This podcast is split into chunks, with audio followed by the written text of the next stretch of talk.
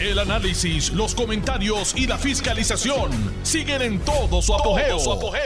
Le estás dando play al podcast de Noti1630, Sin Ataduras, con la licenciada Zulma Rosario. Hoy es miércoles 18 de octubre del año 2023 y esta es su amiga Zulma R. Rosario Vega en Sin Ataduras por Noti1, que todos sabemos es la mejor estación de Puerto Rico y primera fiscalizando. La verdad que Noti1 se vota eh, trayendo los mejores programas, trayendo las mejores entrevistas, analizando de la forma en que se tiene que analizar. Eh, eh, hay una razón principal por la cual yo tengo este, esta enorme alegría de estar en Noti1. Hoy el tema chicle es la privatización, privatización con P mayúscula, de las autopistas de Puerto Rico. Ustedes saben porque me han escuchado a mí decirlo a través de estos micrófonos. Desde que comencé en enero del 2021 que mi primera experiencia laboral significativa fue cuando yo tenía 15 años con la autoridad de carreteras, pero en particular con el área de administración de autopistas que estaba inaugurándose en ese momento. Le estoy hablando del año 1971-72. Yo era una nena. Y recuerdo la emoción de que se inaugurara dentro de la autoridad de carretera el área de administración de autopistas. Era la época de J. Raymond Watson, que se destacó, se distinguió como director ejecutivo de carretera. Y ahí empezó este, este proceso importantísimo de modernización de nuestras vías con esa área de administración de autopistas siendo la primer, el primer peaje en el área de Buchanan. Y les he contado que yo era de las que contaba pesetas y las metía en unos rollitos para que el supervisor, personas ¿verdad? adultas, corroboraran el trabajo que había hecho, lo llevaba manualmente a los libros. Todo esto es manual. Hasta que finalmente llegaba a los bancos. De cómo llegaba a los bancos y cuánto dinero había pasado por mis manos, no le sé decir con entera honestidad. Sé que hice muchos rollitos de peseta. ¿Por qué les digo eso? Desde el 1970, 71 para acá, Puerto Rico ha vivido un enorme afán de que hayan carreteras decentes para nosotros. Luego del peaje de Bucanan, se siguieron abriendo por pedazos otras autopistas, como sin duda alguna fue la autopista Luisa Ferrén, la PR52. Aquella autopista, eh, en aquel momento se llamaba la de Diego, eh, con el paso de los años, en el 2011, pasó a manos de Avertis a través de su filial Metropistas. ¿Cómo Metropista le dio un enorme empujón a esa carretera, lo hemos visto ante nuestros ojos. Una carretera con la que se puede discurrir eh, con tranquilidad, donde no hay hoyos con los que lidiar, donde hay buena iluminación, donde hay un servicio de asistencia al conductor en caso de que tenga algún, alguna dificultad mecánica mejoró los sistemas de peaje. Y aunque no es mi vía favorita, porque es que no me gusta desde Boquerón hasta San Juan coger por la número 2, porque todavía la número 2 tiene un issue de muchísimos semáforos. Se tranquiliza la cosa cuando llego a Tillo y entonces se convierte en la autopista de peaje y pago mi primer peaje. De ahí entonces tú puedes discurrir por todo el norte de Puerto Rico hasta llegar a San Juan, hasta llegar precisamente a Bucanan, donde comenzó este idilio que he tenido yo con las autopistas. Pocas personas le pueden hacer esta historia. Pocas personas vivieron lo que yo viví. Y la emoción, el orgullo que nos representó a los que trabajamos. Yo era una empleada de verano y tuve que recibir la autorización de mis padres, dársela a través del Departamento del Trabajo, porque yo era menor de edad. Pero mire que han pasado muchos años desde entonces. Han pasado más de 50 años desde esa experiencia. Y yo jamás lo olvidaré. Ojalá que nunca me dé la cosa esa del, del alemán, porque bueno, quién sabe, dicen que hay cosas que no se olvidan. ¿Por qué les hago toda esta historia? Porque hemos disfrutado, la palabra es disfrutar, de una autopista como es la autopista, la PR22, la que va desde Atillo hasta San Juan, pasando por el peaje de Bucanán y varios peajes más. Una autopista del primer mundo, como Dios manda. Y claro que soñé con que el resto de nuestras autopistas tuvieran ese mismo cuidado, hubiera esa misma inyección de dinero para que estuviera en esas óptimas condiciones que está la 22, la PR22. Desde el año pasado se viene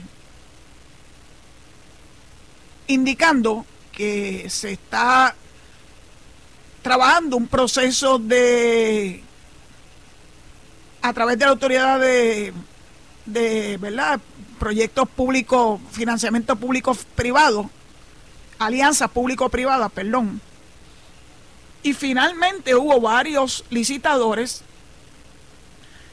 y quien se llevó la buena pro fue Metropista, Avertis. Se llama Puerto Rico Toll ahora. Y entonces fue primera plana en todos los periódicos. Pero no es la misma primera plana. Porque el Nuevo Día publicó en primera plana el que se estaba haciendo esa alianza público-privada y cuando busqué la noticia en su fondo, estaba refundida en la página 36.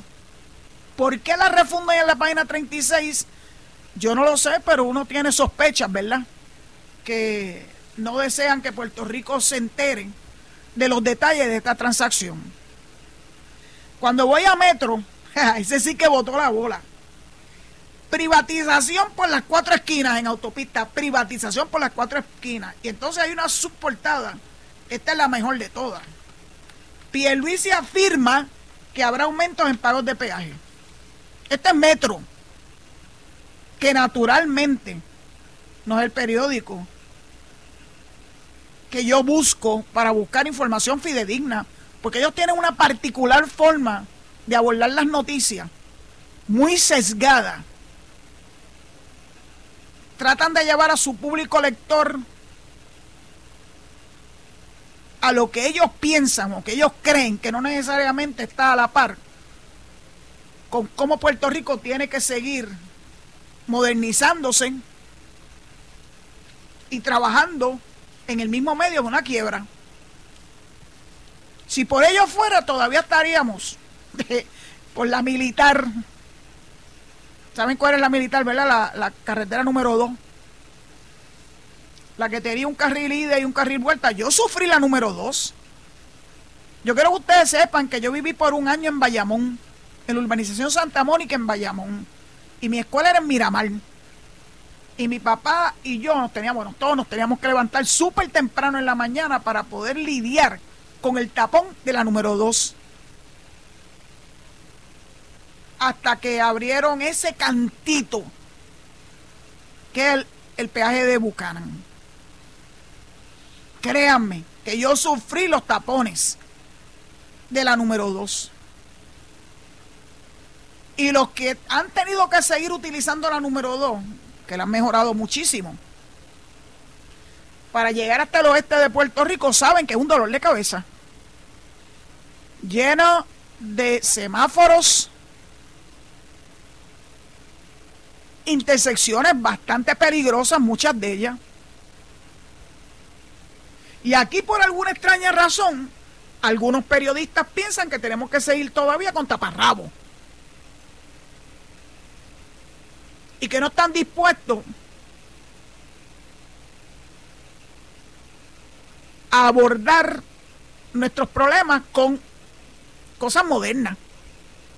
Si por ello fueran todavía Fortunata sería la dueña de la Puerto Rico Telephone Company, no lo estaríamos pagando un dineral para hacer llamadas dentro de la propia isla, que era verdaderamente abominable. Y hubo, se rajaron las cabezas y todas esas cosas, ¿se acuerdan? Sí, porque esa es la, esa es la mentalidad. Y no vamos a hablar de energía eléctrica. Ese portento de corporación pública que nos daba ese servicio tan extraordinario. Dije extraordinario, Cuca y que le pagamos todos los desmanes a la UTIER. Con aumentos constantes a nuestra factura de la luz. Ahora se quejan de Luma. Que recibió una corporación pública hecha a pedazos. Y que han tenido que levantar, sí, hay dinero federal de por medio, pero requiere un trabajo. El dinero per se tú no lo pones así en el aire para que por acto de magia se resuelvan todas esas necesidades de transmisión y distribución que tiene Puerto Rico. Ay, ni hablemos de Genera, que acaba de recibir en el verano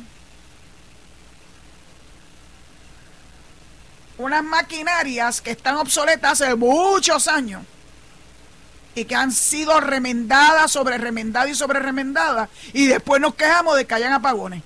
Ah, porque Leutier y energía eléctrica lo hacían mejor, ¿verdad que sí? Yo apuesto al futuro. Yo apuesto al presente. Yo apuesto a que las cosas se van a mejorar y van a modernizarse. Porque es que, es que Puerto Rico no tiene por qué sufrir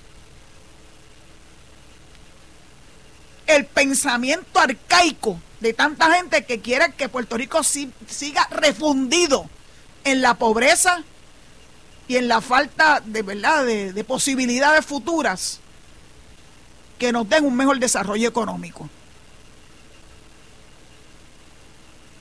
Por eso yo apuesto a esta privatización. Oiga, y Puerto Rico no es el único lugar del mundo donde hay privatización. Porque si tú no tienes el dinero a manos llenas, tú no tienes petróleo, ni tienes ningún otro bien con el que puedas solventar las necesidades de tu patria, pues entonces tienes que optar por la privatización, especialmente cuando los mercados se cerraron ante la quiebra de Puerto Rico. ¿Usted sabe que en Cuba hay privatización? ¿Usted sabe que en Nicaragua hay privatización? Usted sabe que en Venezuela hay privatización. Sí, porque todos estos de la extrema izquierda, que son los que están constantemente refunfuñando cuando se dan estos acuerdos buenos para Puerto Rico, ah, porque le estamos vendiendo el patrimonio nacional. Ni la telefónica era patrimonio nacional, ni energía eléctrica tampoco. Patrimonio es el yunque, eso es patrimonio. Patrimonio es el viejo San Juan. Patrimonio es una isla hermosa. En montaña y en los valles y en las costas. Eso es patrimonio. No ninguna compañía que nos daba servicios terribles Ah, que nos tenemos que acostumbrar porque ellos piensan que todo tiene que ser y tiene que estar en manos del gobierno, Nacarile del Oriente. Yo me alegro de vivir en una sociedad democrática. Yo me alegro de vivir en una sociedad capitalista, sí, capitalista. Donde podemos invertir, no de mi bolsillo porque no tengo chavo, pero de la gente que sí tiene chavo que inviertan en Puerto Rico. Porque tienen fe en el futuro de Puerto Rico Es una compañía española, pero no solamente encontró dinero, ¿verdad?, en sus arcas, sino que logró que la banca internacional se sumara a este esfuerzo. Hay bancas de Japón, hay francesa, la Société Générale, Credit Agricole, el holandés ING el italiano Intesa San Paolo. Bancos de Puerto Rico, todos los bancos de Puerto Rico han estado inmersos en esta transacción. Y con ello, ya tuvieron que soltar 2.800 millones de dólares. Y con ello se paga la deuda que tiene todavía o tenía, ya no la tienen, con esta inversión, la deuda que tenía la autoridad de carretera. Y ahora autoridad de carretera podrá entonces utilizar sus recursos sin ese sin esa gran deuda lo va a poder utilizar para ayudarnos a poner en condiciones el resto de las carreteras de Puerto Rico.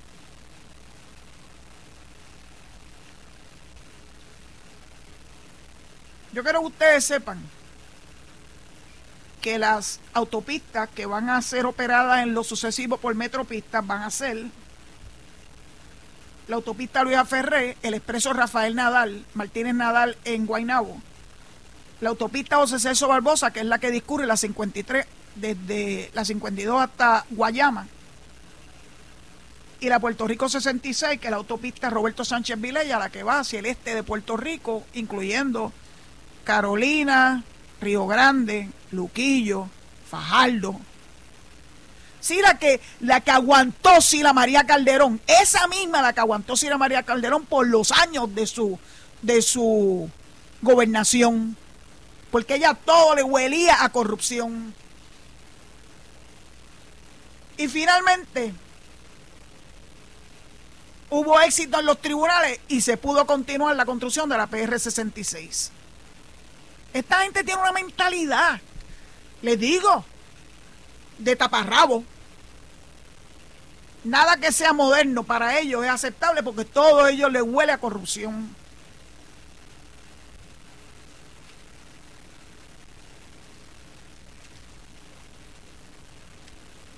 ¿Por qué aumentos de peaje se pueden anticipar? Porque eso es parte del plan. No del plan de este de la privatización, del plan de ajuste de la deuda que aprobó la Junta de Control Fiscal y la jueza Taylor Swain. No es nada nuevo y sí va a haber aumento de los paulatinos, la inmensa mayoría de ellos por el costo de vida, inflación, pero no porque se haya privatizado ahora esas cuatro autopistas, va a haber aumento de peaje automático. Ah, porque los privatizadores lo que quieren es saltarse de chavo. Esa es la mentalidad de Tatiana Pérez que tuvo la osadía, utilizando como punto de partida esa portada o semi-portada de Metro. Acuérdense que Metro normalmente es digital. Que dice, se afirma que habrá aumentos en pagos de deuda. Claro, no pusieron por qué. Y que tiene que ver con el plan de ajuste de la deuda y que no tiene nada que ver con este, esta alianza público-privada. Y Tatiana Pérez dijo, un Puerto Rico para ricos. Ya ustedes ven por dónde viene esto. Y ustedes se dan cuenta que la prensa, no toda, pero muchos de los que se actan diciendo que son prensa, lo que quieren es confundir al pueblo de Puerto Rico, llenarlo de angustia. Yo no se los voy, yo no se los voy a pasar por alto. Son malos, malos de verdad.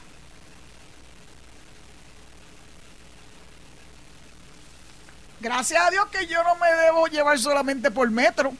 Yo conozco a Metro, yo lo conozco muy bien. Y pasé la salsa y el guayacán con ellos. Y finalmente tuvieron que darme la razón. Pero así es esa gente. Por lo menos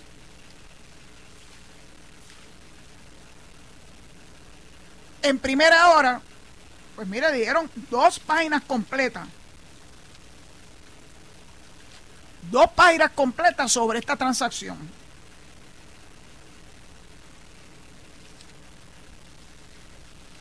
Lo primero, Metropista tiene que completar mejoras iniciales en dos años. Lo que incluye limpieza de drenaje, poner al día la señalización y correcciones a las 18 plazas de peaje.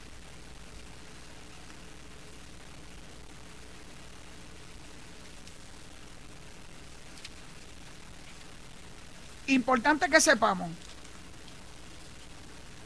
el pago inicial de 2.850 millones le permite a la agencia, a, la autoridad de carretera, saldar su deuda de más de 1.600 millones. Y más una inversión de capital privado de sobre 2.300 millones para modernizar y mejorar la infraestructura, calidad y seguridad de las carreteras de peaje en Puerto Rico. Edwin González, que está súper feliz, dice, hoy podemos decir que gracias a esta transacción, la Autoridad de Carretera y Transportación tiene cero deuda, cero deuda. Por lo que le va a permitir enfocar su esfuerzo en otras carreteras estatales a través de la isla. ¿Qué recibe Metropista a cambio? A cara, lo que genera el pago de peaje.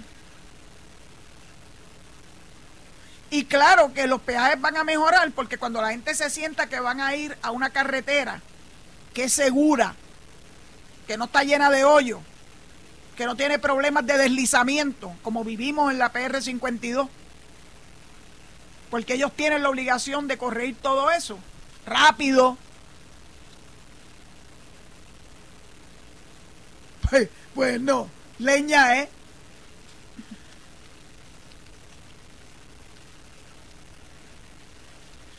El gobernador dijo el plan fiscal certificado ya contempla aumentos de peajes sistemáticos atados al impacto de la inflación. Así que no tiene nada que ver con esta privatización. Número se anticipa que van a haber sobre mil empleos que se van a generar como consecuencia de este, de este acuerdo, de esta privatización.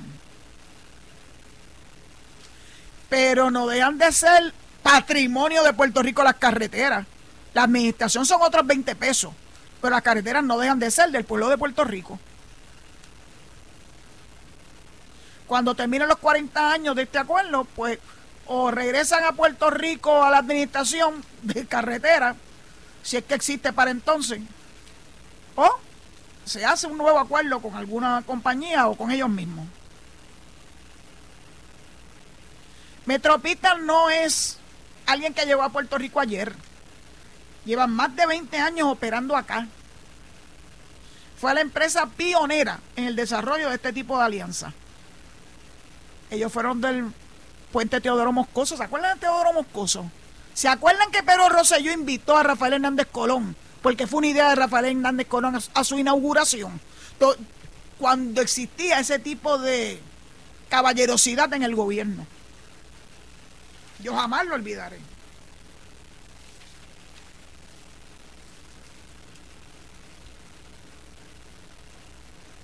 De esos 2.850 millones con los que se está saldando la deuda de carretera, el 50% es de capital interno de Avertis y la otra mitad es financiado con la banca privada, local e internacional, como les dije hace unos minutos.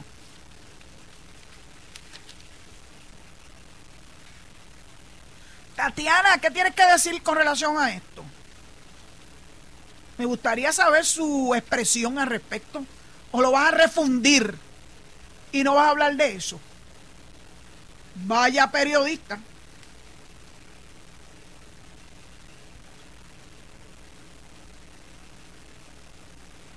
Eh, en una entrevista que le hicieron al principal oficial ejecutivo de Metropista, indicó que el contrato prevé que durante los dos primeros años hay que hacer una serie de mejoras inmediatas para impactar lo que es cualquier tema relacionado con la seguridad vial. Y como tengo que entregarle el micrófono a mi querido amigo el zombie, quiero cumplir a cabalidad con verdad con las limitaciones de tiempo. A mi regreso, después de la pausa, pues continúo con este tema que yo estoy segura que ha sido de su mayor interés. Hasta ahorita. Estás escuchando el podcast de Sin Atadura. Sin Atadura. Con la licenciada Zulma Rosario. Por Noti1630. Estoy a favor de la privatización de las autopistas. Porque sé, como ocurrió con la PR22, que Puerto Rico va a poder ver casi de inmediato unos grandes avances en nuestras carreteras principales, son las que nos conectan del norte al sur y del este al oeste. Y yo espero que cuando nos, nos desvinculemos de la deuda esa que tiene carretera multimillonaria, carretera va a poder entonces invertir en terminar la PR10 que la comenzó, la comenzó Pedro Rosselló y Carlos Ignacio Pesquera. ¿Se acuerdan cuando empezaron a relajar lo que si lo, que si el Guaraguao preñado? Yo jamás me olvidaré de eso. Yo tenía que subir por la PR10 por lo que era la vieja PR10, que ahora es la 123, llena de curvas y súper, súper peligrosa. Pues yo tenía clientes en Utuado. No es hasta que llegue un gobierno PNP que se termina la PR10 autopista hasta el pueblo de Utuado y ahora somos los que vamos a continuar lo que falta, ese tramo importante que falta entre Utuado y Adjunta. Ah, sí, eso sí lo va a hacer la autoridad de carretera, porque va a tener ahora la solvencia económica para poder darle el impulso a esas otras carreteras. Voy a seguir con lo de la privatización porque yo quiero que ustedes sepan que entre otras cosas, Metropista, va a tener que hacer, entre otros trabajos, reemplazar las barreras de seguridad y las luminarias y colocar luces LED, LED para que las carreteras se vean, para que haya iluminación, que eso es bien peligroso, el no tener buena iluminación. Son de las primeras cosas que van a hacer. Otra cosa, Dios mío, la señalización por primera vez, el domingo pasado que estuve en Ahí Bonito, vi un rótulo que señalaba en la PR52, sí, todavía bajo la autoridad de carretera, un rótulo que señalaba la entrada a Guabate. Yo conozco la entrada a Guabate porque a mí me encanta ir a Guabate. Pero alguien que no conozca las entradas a Guabate, se pierde. Se pierde la oportunidad de gustar el mejor lechón asado de Puerto Rico, no importa que, a cuál lechonero usted vaya. Yo decía, wow, un rótulo que dice Guabate, no lo puedo creer. Claro que yo sabía cómo llegar a Guabate. Por la 52 o por la 1, por cualquiera. Tengo un buen GPS interno. Hay otros trabajos que tienen que hacerle entre los primeros 12 años. Rehabilitación de los puentes. Rehabilitación de los puentes indispensable. Bendito, hace unos días conmemoramos lo fatídico que ocurrió en el año 1985 cuando se desplomó un puente en plena autopista en jurisdicción de Coamo. ¿Se acuerdan? Por eso es necesario estar pendiente de los puentes. Por cierto, el famoso puente de la Llorona en la carretera de Parguera a Boquerón ya comenzó. ¿Se acuerda que yo estaba medio histérica porque nos encontramos con el puente cerrado? Pues ya se ve movimiento. Puedo constatarlo porque lo vi y, hasta le tomé foto. Porque siempre hay gente que no creen, igual que Santo Tomás, ni en la luz eléctrica rehabilitación de puentes, reparaciones del pavimento, demarcación de vías e implementación de un sistema de cámaras que operarán con una red de fibra óptica. En ese primer periodo de 12 años se estima que la inversión va a ser de 500 millones. No se instalarán nuevas estaciones de peaje. ¿Me escucharon? No va a haber nuevas estaciones de peaje, lo que sí va a haber sustitución. Porque ahora, y gracias a Dios que por lo menos en la carretera, en la autopista 52, Luis Ferrer, se estableció este sistema donde tú pasas sin tener que parar en un peaje y se registra tu pasada. Algunas personas estaban histéricas porque no se veía la lucecita amarilla o roja. Pues mire, si usted tiene dudas, entre al internet y ahí va a saber cuál es ¿verdad? el balance que le resta. Y si no, vaya a una de esas pocas casetas que hay de recarga y ahí le pueden decir cuánto tiene usted de balance. Por si acaso tiene que rellenarlo. Es que aquí todo, todo, todo es un lloriqueo. La gente se tiene que modernizar. La, mucha, la muchachería de hoy en día sabe cómo manejar esto muy bien. Somos los viejos los que estamos siempre protestando. Menos esta vieja. Pues yo trato de mantenerme joven, leyendo mucho y visitando mi isla perfecta y querida porque me la disfruto del rabo a cabo. Estoy segura que muchos de esos que están por ahí lloriqueando no han cogido ni, una carretera en la montaña porque le tienen terror a las, a las curvas. Yo no le tengo terror a las curvas.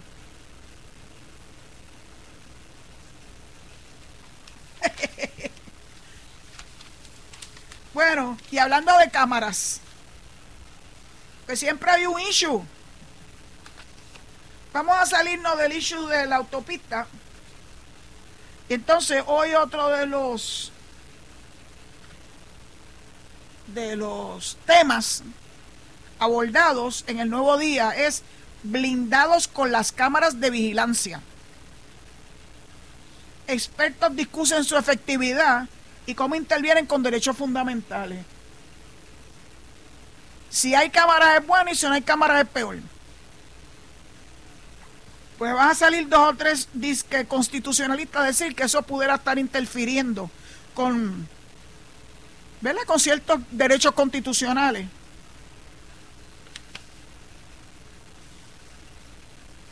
Uno de ellos es Carlos Ramos, a, quien yo conozco. Fuimos compañeros ahí en la, en la UPI, en la Escuela de Derecho.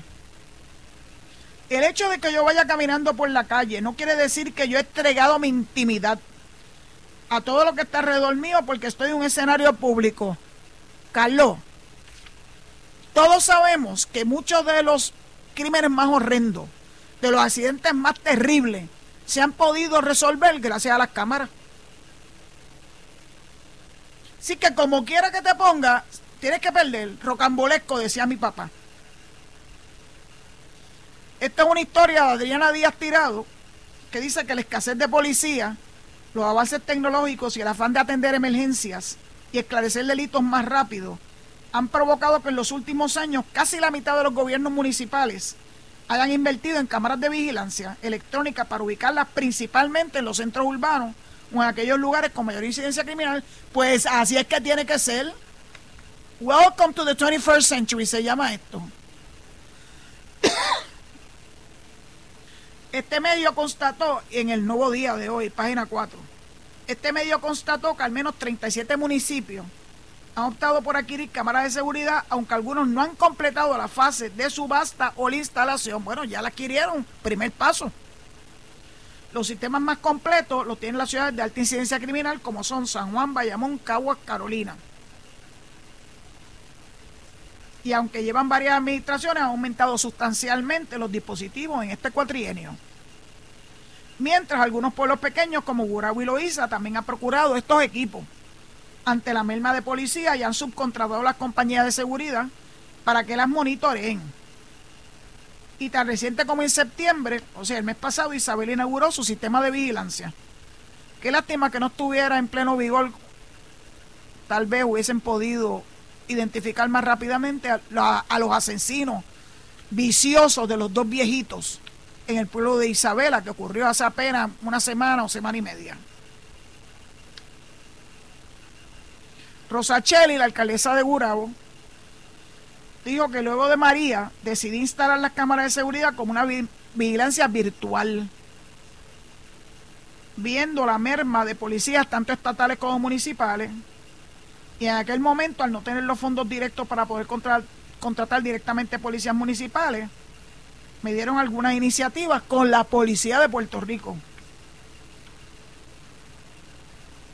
El alcalde de Villalba, claro que tenía que protestar.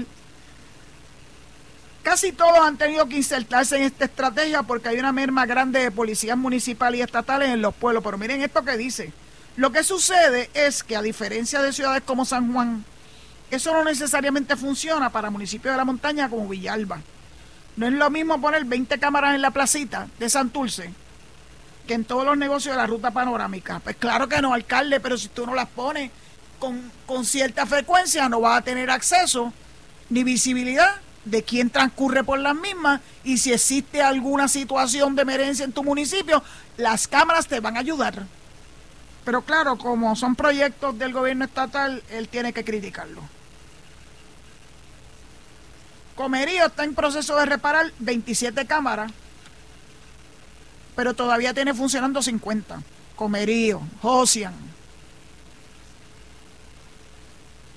Ponce, Coamo, Sabana Grande, Orocovi y Río Grande no han podido restablecer las cámaras de seguridad por falta de recursos. Aunque tiene propuestas para reinstalarla con fondos, de adivinen que con fondos federales de la ley ARPA, of course.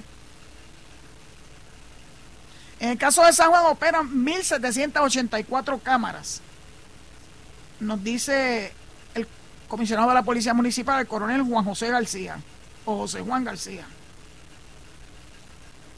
Cuando él asumió la jefatura de la Policía Municipal de San Juan, había 750. Y actualmente tiene sobre mil. ¿Cómo se monitorea esto? Bueno, pues hay un centro de operaciones policíacas en el municipio monitorean todas las cámaras de la ciudad y las dependencias de desinstalación. Estamos viendo el tiempo o el clima en una pantalla, en otra tenemos los vehículos de nosotros que tienen instalado GPS. Y en la última pantalla tenemos la aplicación 939 contigo, que es una línea de ayuda para víctimas de violencia de género. Las cámaras de seguridad mejorando incluso esa comunicación con las víctimas. El ingeniero en computadora Jesús Díaz Capó, que es el de San Juan, dice que conforme al reglamento, las imágenes capturadas en las cámaras se mantienen en el sistema hasta 30 días y luego se borran a menos que sean parte de una investigación policíaca. De enero a septiembre de este año, 2023, se han esclarecido 70 de 98 casos, es decir, un 71%. ¿Ustedes creen que eso no vale la pena? 70 de 98 casos esclarecidos a través del funcionamiento de las cámaras. Dice, todo el día estamos entregando sopinas, órdenes del tribunal para obtener evidencia a agencias federales. Le han sacado de las agencias federales, le han sacado mucho uso porque es bueno para investigaciones. Las cámaras no solamente sirven para poder ver en vivo lo que está ocurriendo y prevenir o poder llegar más rápido y despachar a unidades, sino para acumular evidencia, evidencia. En todas las áreas y zonas donde hay cámaras, hay letreros que advierten al público. Informa al público y también resulta ser un disuasivo porque el malhechor que se dé cuenta que está siendo retratado va a decir, espérate, por aquí no es que es la cosa. En Caguas, el municipio indicó que los incidentes delictivos se han mantenido igual entre el 2022 y el 23, pero hubo un aumento de un 54% en asesinatos este año. Bueno, pues Caguas tiene que mejorar tus cámaras, pero también muchos de esos son crímenes por acecho. No hay cámara que valga un crimen por acecho, aunque puede servir de la de evidencia si es que la persona, el asesino, pasó por alguno de esos lugares. Pero las cámaras, dice el alcalde de Cagua, Wilito Miranda, ayudan muchísimo las cámaras en la investigación criminal. Se puede determinar desde dónde venía una persecución, especialmente para los crímenes de acecho.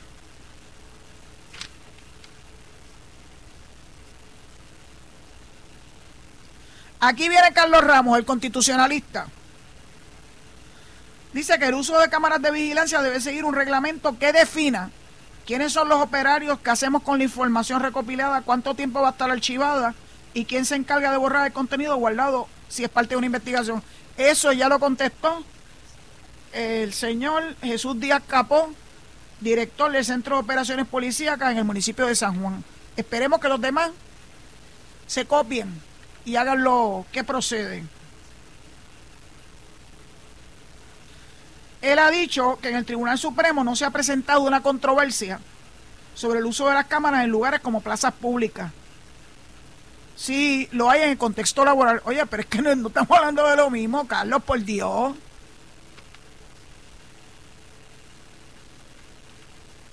Ay, Dios mío, con estos constitucionalistas, Puerto Rico vuelve otra vez a la edad de piedra. Y créanme, que Carlos sabe tanto de la constitución de Puerto Rico y Estados Unidos como de otros países, como lo sé yo. Y no me autodenomino constitucionalista. Eso se lo hace la prensa. La prensa le da todos esos títulos estrambóticos a las personas que ellos acostumbran a preguntar para de alguna forma buscar problemas problema en lo que se está haciendo en la, ¿verdad? las cosas que hace el gobierno para mejorar nuestra calidad de vida. Y antes que entregue el micrófono, estoy a ley de nada. Quiero hablarles de una iniciativa súper simpática de la alcaldesa de Canóvanas, Lorna Soto, que tiene un cabbage patch, tiene un pumpkin patch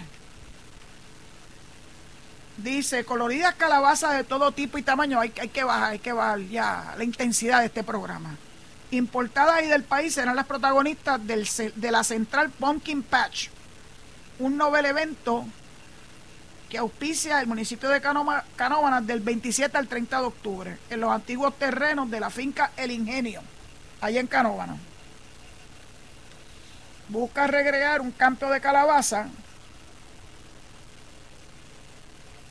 que son muy comunes en Estados Unidos, especialmente esta época, ¿verdad? De otoño.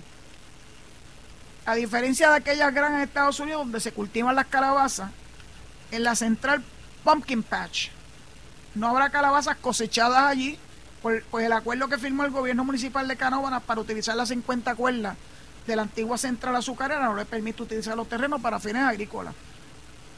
Así que ellos, esas ruinas esas tierras son pertenecen al municipio desde el año 2014. Así que, ¿qué hizo la alcaldesa? Pues compró las calabazas para ser exhibidas y obsequiadas en la actividad. Acuérdense que esta actividad tiene una fecha, ¿verdad? Del 27 al 30 de octubre. Cuatro días. No solamente las van a exhibir, sino que va a haber allí chefs y reposteros para que hagan gastronomía confeccionada con calabaza, con barriga de viejo, ay Dios mío, sopa, pan, flanes y budines. Pues ahora no hay que viajar para Estados Unidos a ver fincas de calabaza, así que van a tener que ir solamente pagar los peajes por la PR 66 para llegar hasta Canóvana, que no son tan altos. Los peajes en muchos sitios en Estados Unidos son altísimos y aquí siempre están quejando. Pero van allá y van a Disney World y pagan lo que sea. O, le, o, pagan 60 pesos por escuchar un disco en el Coliseo. O Luis Miguel tiene tres, tres, no uno, tres días de concierto en Puerto Rico a un billetal. Ah, pero para eso sí hay dinero. Ay, Puerto Rico. Ay, Puerto Rico me encantaría que tuviéramos más claras nuestras prioridades. Pues dicho eso, zombie, alerta, que te voy a entrar el micrófono tal como me lo pediste. Ahora tempranito, no sin antes recordarle que inmediatamente viene Enrique Quique Cruz y viene Luis Enrique Falú y Notiuno en la noche. Y que mañana, si Dios lo permite, jueves, recibo la visita de dos compañeros aspirantes allá en el distrito, no me acuerdo el nombre, el número del distrito de Ponce. Vienen mañana a presentarse ante mi público y si Dios lo permite, no sé cómo transcurren las entrevistas, sí recibiremos llamada a través del 832-0760. Hasta mañana, muchas gracias por su sintonía y será hasta que Dios lo permita. Esto fue el podcast de Noti 1630, sin ataduras, con la licenciada Zulma Rosario. Dale play a tu podcast favorito a través de Apple Podcasts, Spotify, Google Podcasts, Stitcher y notiuno.com.